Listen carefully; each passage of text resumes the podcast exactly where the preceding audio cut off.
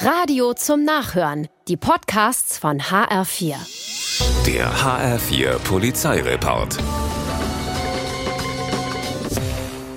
Wenn du nachts um eins auf einem lila Damenrad in Kassel unterwegs bist, dann kann das schon mal Blicke auf sich ziehen, so wie in der Giesbergstraße am vergangenen Montag. Ein 20-Jähriger wird von der Polizei gestoppt und siehe da, das Rad will er gefunden haben vor ein paar Stunden und na, da hat er es halt mitgenommen. Die Polizisten glauben ihm kein Wort. Rad und Mann müssen mit zur Wache. Er wird angezeigt, das Rad bleibt erstmal bei der Polizei. Der Mann wird entlassen und dann das. Nur 20 Minuten später wird er wieder gestoppt, wieder in der Giesbergstraße, wieder auf einem Fahrrad. Diesmal ist es ein schwarzes Mountainbike. Woher er es hat, will er diesmal nicht verraten.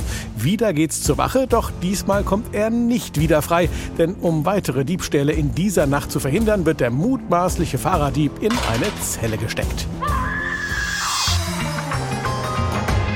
Nachts um 11 ist ein 41-Jähriger auf der B49 bei Solms unterwegs, als plötzlich ein Reifen platzt. Er verliert kurz die Kontrolle, das Auto kracht erst in die rechte, dann in die linke Leitplanke, ehe es auf dem Standstreifen zum Stehen kommt. Statt nun aber die Polizei zu alarmieren, ruft der 41-Jährige den Abschleppdienst aus gutem Grund. Der Autofahrer hat schwer ein Hängen, Bier und Schnaps im Blut. Das entgeht allerdings auch dem Pannenhelfer nicht und so wählt er dann halt die 110. 1,6 Promille werden gemessen, Auto kaputt, Führerschein weg. Kleine und auch große Sünden werden eben doch manchmal sofort bestraft bestraft.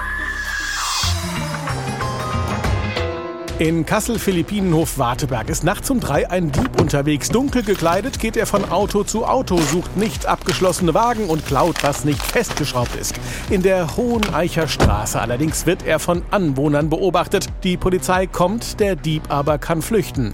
Weil er aber noch mehr Beute will, wartet er, bis die Luft rein ist und geht eine Stunde später im Schwedenweg auf Beutezug. Doch wieder wird er entdeckt und diesmal ist die Polizei schneller. Der 30-Jährige rennt zwar in ein Rapsfeld, legt legt sich auf den Boden, macht sich flach wie eine Briefmarke, hilft aber nichts. Die Polizisten finden ihn. Die Handschellen klicken und damit er es zumindest in dieser Nacht nicht nochmal versucht, kommt er ins Gefängnis.